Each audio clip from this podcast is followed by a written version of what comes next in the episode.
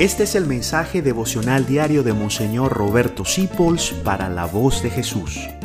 Queremos que la sangre de Cristo no se derrame en vano. El amor no siempre es dulce, a veces es amargo. Hoy el Evangelio nos dice, si tu hermano cae en equivocaciones, corrígelo. Y en otras partes de la Biblia dice, si tú no lo corriges, tú eres el que vas a cargar con el pecado de tu hermano.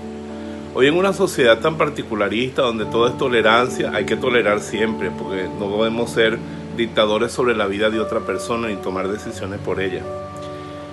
Pero en una sociedad como la nuestra de no te metas en mi vida, mi vida es mía, Dios nos manda a hacer luz y sal. Sobre todo aquellos que están a nuestro cargo, los hijos, los feligreses, la pareja, los padres, los hermanos. Si los vemos cayendo por el despeñadero, no tenemos corazón si los dejamos caer.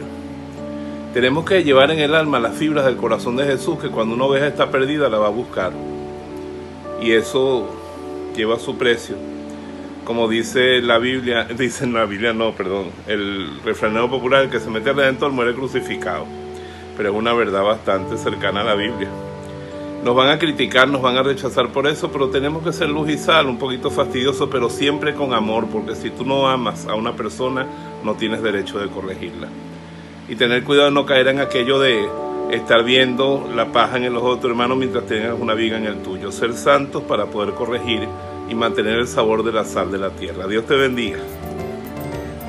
Gracias por dejarnos acompañarte. Descubre más acerca de la voz de Jesús visitando www.lavozdejesús.org.be.